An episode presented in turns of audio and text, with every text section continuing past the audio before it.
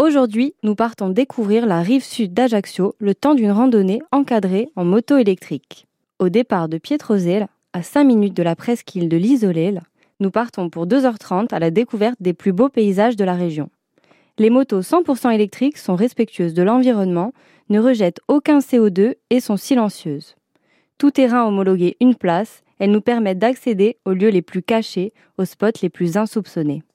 Le temps d'une randonnée de 2h30, nous découvrons des lieux dissimulés, avec passage par les plages et la forêt de Kotitia-Avari.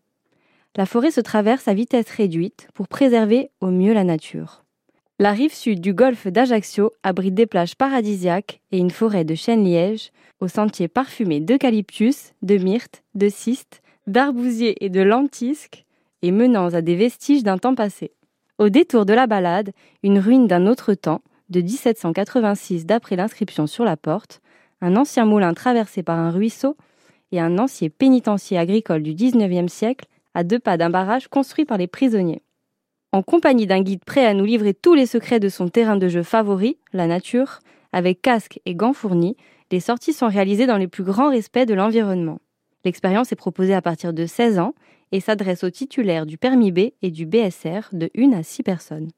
Amateurs de sensations, Passionné de deux roues, amoureux d'air pur, cette activité réunit les aventuriers et les écolos dans l'âme.